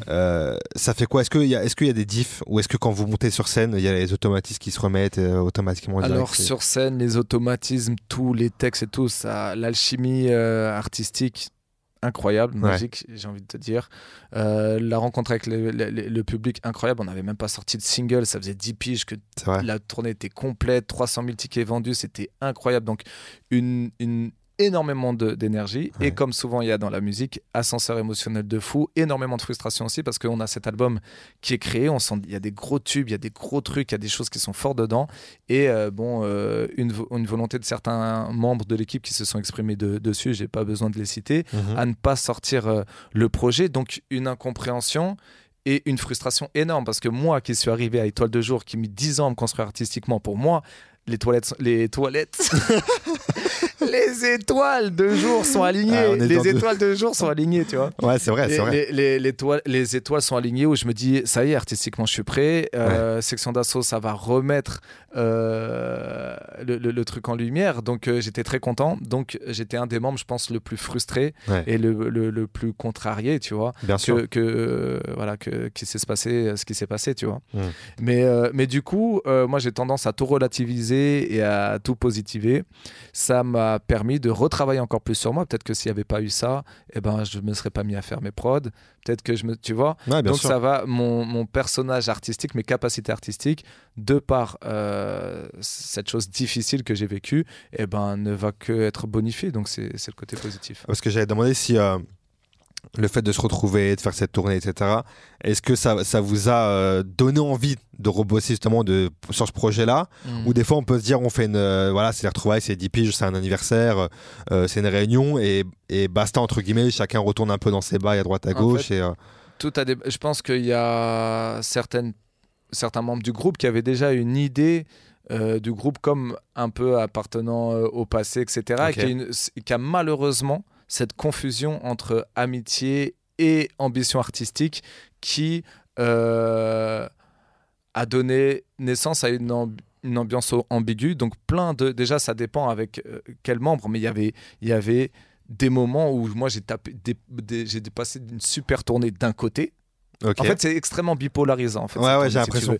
Même, euh, si tu veux, dans les deux U qu'on a fait, il Ouais. y en a le premier qui était le meilleur concert de toute ma vie. Ok. Genre, j'ai adoré le faire. Et le deuxième, le pire. C'est vrai? Parce qu'entre temps, eh ben, t'as, ah, on retire les morceaux solo. Donc, moi, faire mes morceaux solo, vu qu'on pouvait pas faire les, morceaux de, les nouveaux morceaux de section, c'était un peu ma manière de montrer mon nouvel uni- uni- univers artistique. Finalement, bah, on décide de retirer des solos. Donc, voilà. Donc, et mélanger à d'autres choses, eh ben, qui font que émotionnellement, le même événement, événement pardon, tu ne le vis pas du tout de la même manière. Ouais, bah ouais. Donc, pour te répondre tout à fait honnêtement, cette tournée, elle était aussi magnifique que dure à supporter. Ok. C'était très. euh, Ça devrait être super frustrant du coup de vivre des émotions, de, comme tu disais là, là, Ouais. là, concrètement en plus tu fais un U Arena où tu te prends un shoot d'adrénaline, c'est Ouais. charmé, tout est magnifique, mm. et le lendemain de le vivre complètement différemment, ça va être euh, vraiment frustrant de ouf quoi finalement.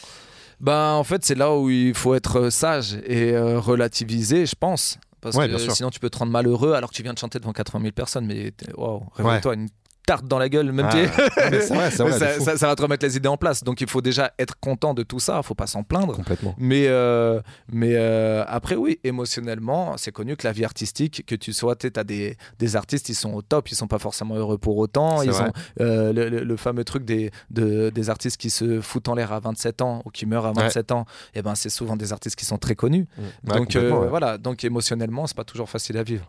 Ok, ok. Donc là pour l'instant section, ça reste en stand-by parce que tout le monde n'est pas accordé au final. C'est un, peu ça Euh, l'idée. bah, ouais, on, on verra bien. On verra bien. En tout cas, moi, j'ai donné mon maximum. J'avais tout intérêt euh, à le faire et je trouvais que c'était justement, pour moi, on aurait pu faire le meilleur projet.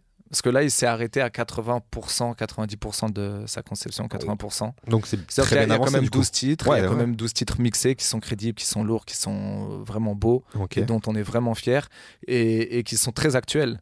Parce que tu as un Lefa qui a jamais quitté, ouais, ouais. t'as- donc tu as une direction artistique qui était quand même bien cadrée, tu as des prods, des mélos. Donc moi, toutes mes capacités artistiques, j'ai pu les mettre au service aussi de, de sections. La vision d'Adama, elle, est, elle est totalement aussi dedans, vu qu'il a toujours été dedans avec ouais, de etc. fou, Donc au final, c'est pas comme si euh, on réanime un groupe qui n'est pas acteur de la musique. On était ça. tout le temps branché, tout le temps, et ça donnait quelque chose. Parce que je comprends des gens qui disent, mais c'est tellement empreint d'une couleur musicale, section, qui disent, mais ça donne quoi section en 2023 Ouais, bien sûr. Ouais, ouais. mais, euh, mais section en 2023, c'est une dinguerie. En fait, la que- question est légitime, mais comme tu le dis, vu que vous avez. Le seul truc qui a niqué section, c'est une certaine vision du groupe. En fait, tout est une question de croyance. T'as vu, nous, on y croyait à section. Ouais. Et ça a explosé quand on était plus jeune, il y a 10 ans. Si tu mets une intention et une croyance, c'est comme quand tu dis à un gosse, euh, t'es moche toute la journée, il va se sentir moche Ah à la fin de sa vie, ou t'es bête, il va se sentir bête. Eh ben, section, si on avait eu tous la même intention à 100% dessus, ça aurait été un truc incroyable historiquement. Ça aurait été magnifique. Là, l'album est bon. Vraiment, l'album est bon. Il aurait pu être encore meilleur, mais ça reste un très bon album de rap. En fait, les croyances que vous aviez il y a 10 ans qui ont fait que ça a tout pété, aujourd'hui, tout le monde ne les a plus à 100%. Ouais, exactement. T'en avais plein qui étaient en- très motivés comme moi. Il y avait aussi un documentaire qui a été euh, filmé. Je sais même pas s'il si, si, sortira. Euh, mais, euh, mais en fait, tu as énormément de, de, psychologie qui interviennent. Tu as ce mélange-là, tu as ce featuring de, de pensée, de, de, aussi euh, affectif de choses qui se sont passées, qui se sont chamboulées, tu vois, et euh, qui auraient pu donner naissance à quelque chose euh, d'incroyable. Ouais, je comprends. Je comprends et c'est. C'est vrai que c'est dommage, c'est frustrant et en plus quand t'entends toi, on sait qu'il y a d'autres membres qui ont parlé sur cet album, qui, euh, Mhm. sur ce projet et tout. On sait que potentiellement, et comme tu le disais en fait, c'est ça qui est euh, d'autant plus frustrant, c'est que tous, individuellement, vous êtes encore acteurs du rap aujourd'hui, Mhm. que ça soit en tant que rappeur, euh, auteur, producteur, Mhm. etc. Donc comme tu dis, t'as la couleur du rap aujourd'hui, vous l'avez tous en fait à Mhm. votre niveau. Donc c'est vrai que tout le monde est- serait curieux en fait de voir ce que ça donnerait Ouais. la section Et moi, version je sais ce que ça 2023. donne. C'est Et- ça la dingue, c'est que j'ai C'est écouté les encore plus et frustré c'est parce que toi tu le sais, toi, tu le sais, t'as le Et résultat. puis, t'as il y vu. a- ça aurait servi à tous les membres du groupe. Ouais. Du plus exposé au moins exposé, c'était Ouais, la solution pour tout le monde. Ouais, Et c'est là que tu vois que ton ego peut être ton meilleur ami ou ton pire ennemi, tu vois. c'est vrai. Et ça, c'est valable pour tout le monde. C'est dommage parce qu'au final, en plus, il y a rien de. Enfin. Il y a rien... En plus, là, tu me dis que ça aurait servi à tout le monde. Parce que moi, dans le sens, je dis ça dans le sens où il n'y a rien à perdre. Vous avez tous votre carrière à Mhm. différents niveaux, tu vois, mais vous êtes Mhm. tous satisfaits, je pense, de ce que vous faites aujourd'hui. Mhm. Enfin, extérieurement, en tout cas, c'est ce que je, je ressens même de ce que tu me dis. Et en final, de se faire cet album, c'est juste un, un kiff. Au final, il n'y a, y a pas de. C'est un kiff pour vous, c'est un kiff pour le public qui va le recevoir, qui, va, qui a kiffé section. Et vous savez que le public est là parce que vous l'avez rencontré en, en tournée, tu vois. Donc, en vrai, je pense qu'il y a. il n'y avait rien à perdre de fou, j'ai l'impression, en tout cas, encore une fois, je parle extérieurement, à, Ouais. à sortir cet album, quoi, tu vois. Mais donc, euh, tu vois, encore une fois, c'est une question de, de croyance. C'est-à-dire que euh, une même chose euh, peut être interprétée euh, différemment Bien sûr. pa- par d'autres personnes. Je vais te prendre une comparaison qui peut te sembler un peu tirée par les cheveux, mais par exemple, l'argent. Avec l'argent, tu peux te faire, si tu n'y accordes pas trop d'importance, tu peux en faire une utilité incroyable, mais comme tu peux te faire pourrir par ça. c'est vrai. En fait, tout dépend de comment tu, la conception que tu poses sur les choses. Et c'est ça qui va faire que euh, tu, vas, tu vas bien exploiter euh, les opportunités de ta vie ou pas, tu vois. On est d'accord. C'est vrai, c'est vrai. Bah écoute, on verra, faire à suivre pour cette histoire de, du retour des rois. Ouais. Parce que ça, je, je sens que le, le ouais là, il était très pessimiste quand même. Non, mais On moi, il que est... oui. Enfin, de que- ton en côté, fait, on c'est que, en fait, les gens le voient pas, mais moi, j'ai tellement mis d'énergie à Ouais, je- ça se ressent quand tu quand, quand, tu, parles. quand, tu, quand je vois parfois les retours sur internet où moi ça me fait le reproche à moi, mais pourquoi tu, euh, tu sors Ouais. pas? Mais est-ce que tu sais à Bien quel sûr. point j'ai mis de l'énergie, de la volonté pour que les choses se fassent? Euh, Les gens savent pas. On est les premiers. En tout cas, moi, je suis le premier déçu de cette histoire-là. Plus qu'un auditeur, c'est mon histoire. Ouais, tu vois ce que je veux dire? Mais c'est bien que tu le dises maintenant, comme ça, au moins tout le monde sait qu'effectivement, il y, a, y a ce que extérieurement on peut croire des choses, mais en interne il se passe des choses. Il y a des gens comme toi qui, qui œuvrent pour le truc, mais ça Mm. dépend pas que d'une seule personne, etc. Exactement, Donc ouais. C'est bien aussi de, le- de leur dire, de leur préciser. Euh, pour, euh, pour revenir à toi, à ton cas perso, à tes Mm. projets perso, euh, là le dernier single c'était Abîme qui est sorti en, avril dernier, Mhm. euh, avec un très beau clip d'ailleurs que Ah, j'invite tout le monde à, à aller découvrir. C'est quoi? C'est l'extrait d'un futur projet, d'un futur album ou c'est un morceau que tu as, Non, sorti c'est un single comme ça qui est dans la continuité d'Étoiles de jour. Ouais, ok. et, et que je rattacherai peut-être à un projet. On verra. Mais après, là, j'ai d'autres. euh, j'ai d'autres euh, concepts sur les réseaux là qui vont arriver. D'accord. Euh, bon, bah, je- là, je peux pas en trop, trop en dire. J'ai déjà été bien bavard. ok, ça marche très bien. Mais euh, en gros, euh, voilà. Là, pour l'instant, c'est c'est en suspens. quoi. Projet musical toujours. Quand Ah tu oui. parles de projet sur les réseaux. Bien sûr, sur les réseaux, c'est rattaché à la musique. Toujours, même ma série Bébé, Bébé est rattachée à de la musique. quoi. Déjà, tu nous as dit saison 2 bien, bientôt sur les réseaux. La troisième. La ouais, troisième, pardon, excuse-moi, la troisième saison. Mhm. La troisième et dernière. Ok, Ouais. d'accord, ça marche très bien. Euh, Masca, on va passer à la séquence Frat Pack. Tu sais, le Frat Pack à la base, c'est une entraide entre potes. Euh, Pour ceux qui connaissent pas, c'est euh, à l'origine, c'est euh, des acteurs américains. C'est une légende qui dit que certains acteurs américains se sont entraidés à leur début, tu sais, Mhm. et euh, jouaient, tu sais, c'est avec Ben Stiller, Will Ferrell, etc. Ils Ok. se fait jouer tous ensemble dans leurs films. Et moi, j'aime bien cette idée un peu d'entraide. Et du coup, je vais te poser un peu de, de- des questions, deux, trois questions Mhm. qui sont en rapport avec ce thème-là. Euh, Est-ce qu'il y a un artiste, de manière générale, que tu as rencontré ou pas d'ailleurs, et qui a pu t'inspirer dans ta vie euh, de tous les jours? Bah, comme je te le disais euh, tout à l'heure, euh, Taïk m'a inspiré euh, dans son exigence par rapport euh, au travail. Ouais. Ça, alors qu'il est déjà très talentueux, sa remise en question, son obsession qu'il a par rapport à, à, à, à son boulot, qui, ram- qui m'a rappelé encore une fois l'exigence qu'on avait dans section entre nous, etc., cette, cette compétitivité. Donc ça, ça m'a... Ouais, lui, cet artiste m'a inspiré. ouais. Il fait, ouais, il fait partie des artistes qui t'inspirent. Mm. Euh, ta plus grande source de motivation aujourd'hui? Euh, prendre euh, plaisir à faire ce que je fais, à être épanoui et euh, être un bon exemple pour mes enfants, parce que je pense que c'est c'est c'est la vraie éducation qu'on qu'on leur laisse quoi. Carrément, on est d'accord. Est-ce qu'il y a un de tes souvenirs de carrière qui t'a vraiment marqué? Un ou des d'ailleurs, des fois c'est compliqué de. Ouais, il y en a un qui était qui était qui était qui était, qui était incroyable, c'était euh, dans les arènes de Nîmes, un concert qu'on avait fait, c'était la, première fois qu'on voyait la conséquence, les gens chantaient désolé.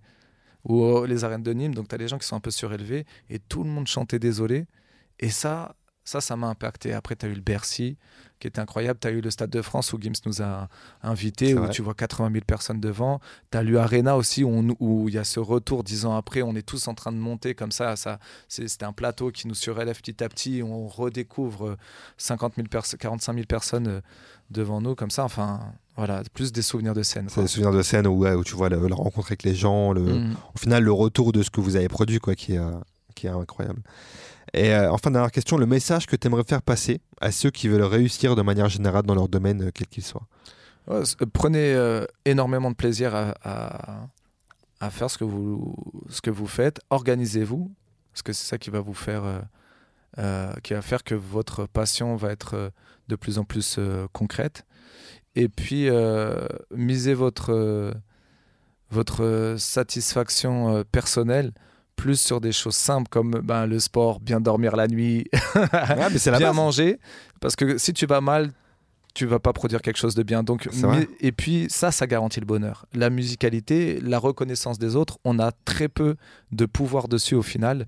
Donc, soit quelqu'un de bien, soit quelqu'un. Et tu auras forcément, si tu veux être artiste et avoir euh, ta communauté, inspirer quand même des gens à te suivre. Mhm. Euh, plus que d'être obsédé par, euh, sur, le, sur la manière dont on est perçu par rapport au regard des gens, parce que ça, on n'a pas de contrôle dessus. Et puis, il y aura tellement de choses qui vont passer à travers la, la tête des gens qu'au final, ça va te rendre malheureux pour rien. Ouais, ouais, on est d'accord. On contrôle pas tout- tous ces trucs-là, quoi. Est-ce que toi, t'es heureux aujourd'hui, Ouais, en de manière ouais. Après, j'ai- euh, le, le bonheur euh, intemporel continu n'existe pas, ça c'est une illusion. Mais après, je pense avoir trouvé un bon équilibre avec ma passion, mon sport, euh, mes relations avec les gens. Ça, je pense qu'il y a un truc qui est un peu sous-côté dans une société qui est de plus en plus au- autocentrée. En tant qu'artiste, on, on cultive à être- on se cultive à être autocentré. Donc, je sais de quoi je parle là-dessus. Et ben, euh, les relations des autres, moi, dans les moments durs, mes amis, euh, ça, ça a plus de valeur. Ça peut ça paraît bisounours un peu comme ça, mais que l'argent, que ce- ces choses-là, parce que l'argent, euh, ça, ça, ça vient, ça part, ça vient, ça part. Une amitié, quand ça part et que c'est vraiment brisé, ça revient jamais. Ouais, Et c'est des choses qui ne s'inventent pas et qui sont très précieuses. Donc euh, prenez soin de vos amis, prenez soin de votre famille et prenez surtout soin de vous-même. C'est ça a l'air, comme ça dit, des trucs que basiques, mais c'est la base de tout en vrai. C'est Je des pense trucs, euh, je suis d'accord avec toi. c'est- les relations sociales sont très importantes pour le bien-être parce qu'on vit à travers, même si c'est un peu paradoxal avec ce que j'ai dit, quand même aussi au- à la manière, au- à travers le regard des autres, de comment les gens nous voient. Mm. Ça compte donc comment on se voit nous-mêmes. C'est très rare quelqu'un qui se voit de manière ultra positive alors qu'il sait que tout le monde a quelque chose contre Ouais, lui. c'est vrai. Ça vrai. joue sur notre santé mentale. Et c'est, d'autant plus important que maintenant, euh, avec les réseaux, avec tout ça, on Mhm. est dans une, dans une société où justement on fait plus trop attention à ça, Ouais. on prend plus trop soin de les relations sociales, Mhm. amicales, etc. Donc Mhm. euh, c'est vrai que c'est important de le rappeler, euh, l'importance que ça a sur soi, sur son entourage, sur sa vie de tous les jours au final. Quoi. Donc on est d'accord. On va passer à la, à la recommandation et à la non-recommandation. Est-ce que Masca, t'aurais un truc à nous recommander? Ce que tu veux, je sais pas. La biologie des croyances, c'est un livre. La biologie audio- des croyances. ouais, c'est un livre audio. Ok. Parce que là, on parlait de tout ça, je pensais à ce livre. euh, Ouais, bah carrément, bah vas-y, carrément. sur euh, le, c'est euh, Bruce Lipton qui, qui l'a écrit. Ok. Bon, à la fin, je trouve que c'est un peu tiré par les cheveux parce que ça part dans l'ésotérisme et tout, mais globalement, c'est c'est c'est très intéressant. C'est sur le, pou- le pouvoir de la croyance Ok, qu'on qu'on peut avoir. très bien. Et il y en a un autre. Alors, c'est une, c'est une auteure euh, qui, euh, qui a écrit un livre que j'aime beaucoup, Ouais. euh, L'incroyable pouvoir de l'amour, je crois. Et il y en a un autre que j'arrive pas à terminer, justement, parce que je trouve qu'au bout d'un moment, ça, ça tourne un peu en rond. Ouais. C'est L'incroyable pouvoir du souffle. Alors que moi, j'aime bien la méditation, tout ce qui est bien-être et tout, mais à bout d'un moment, j'ai l'impression que c'est un peu trop écrit pour être écrit. Qui s'appelle Stéphanie Briand. Ok, d'accord. Et voilà, me- mes recommandations. Tu recommandes ça. ouais. Très bien. Est-ce que tu aurais une non-reco? Un truc, ça peut être Ah, un non, c'est là, de la non-reco, Ah, c'est le, c'est le le- souffle. c'est le pouvoir du- L'incroyable C'est le deuxième, du coup, souffle, c'est le deuxième roman. Mais euh, le- la biologie des croyances, c'est une recommandation. D'accord, ok. Et son premier livre à elle? C'était euh, L'incroyable pouvoir de l'amour. Et il celui-là, tu, l'as lu tu le... Celui-là, celui-là, oui, celui-là, je l'ai lu, celui-là, je le trouve bien. et tu le recommandes, tu vois, aussi. Ouais, Donc celui-là, c'est vraiment son second roman, enfin son second livre là que tu Ouais, t'as pas trop kiffé. du, du souffle, je trouve que c'est un peu. T'as pas trop kiffé. Ouais. Ça marche très bien. Euh, écoute Masca, on arrive à la fin de ce podcast. Euh, Avant de partir, je fais toujours un petit, un petit cadeau à mon invité. Il. Ah est ouais. juste là, je vais te le passer tout de suite. Ah ouais, waouh, on est bien reçu ici. Hein. Je te laisse, je te laisse Ok. l'ouvrir et, nous dire ce que c'est. Ok, donc déjà, il y a écrit Fnac. Donc on est, on est dans le bon rayon là. Petit, spo- petit spoiler, je, je l'ai pas acheté à la Fnac, mais c'est juste le papier cadeau. Ok, d'accord. Vivre d'aventure. Mais attends, ce mec-là, Mathieu Blanchard. Ouais. Attends, préface de. Euh, non, non, parce que sa tête, elle me dit quelque chose. C'est un- uniquement un auteur ou? Non, non, c'est pas un auteur justement Ah, ok, à la base, c'est d'accord. un, c'est un sportif. Ok, d'accord. Mais euh, c'est. euh, c'est un. Comment on a, un, mec qui fait de l'escalade Exactement, c'est ça. Exactement. Il fait, il, il- il fait ce genre de challenge, euh, montagne, euh, truc machin et tout. Tu, tu vas voir. Ok, d'accord. Donc c'est sur le fait de se surpasser, etc. C'est ça en fait, on est carrément dans le thème du sport. De... C'est un vrai. Moi, j'ai pas encore eu la chance de le lire, mais j'ai eu que des retours positifs. J'ai des gens autour de moi qui l'ont lu. Ok. Et c'est vraiment pour ceux qui font du sport, qui connaissent ce milieu-là, le truc de se dépasser, de challenge, Moi, c'est mon etc. dernier tatouage, au-delà de la volonté, donc on est dedans. On est exactement dans le thème. Tu vois, donc euh, Eh ben, je pense que ça va carrément te, parler. Donc euh, Tu nous diras ça. Eh ben, merci beaucoup. Bah, avec Merci grand plaisir, mec. Merci. Merci d'avoir été là. Euh, Qu'est-ce que je peux te souhaiter pour la suite? Bah, Dis-moi. d'être euh, épanoui, de se surpasser artistiquement et d'être pleinement épanoui dans mon activité artistique. Très bien. Donc, en tout cas, Masca, euh, sur tes réseaux sociaux pour suivre un peu ce que tu vas faire, ce qui Ouais. va sortir, etc. Arrobase Masca09 pour, euh, pour mon Insta et euh, TikTok c'est Masca Leblanc 9. Et ben voilà, le message est passé. Masca, en tout cas, merci Mhm. d'avoir été ce premier invité pour cette nouvelle saison de Frat Pack. Merci je te souhaite toi. que du kiff pour la suite. Eh ben pareillement. Ciao. Ciao ciao. Vous avez écouté Frat Pack avec Zama.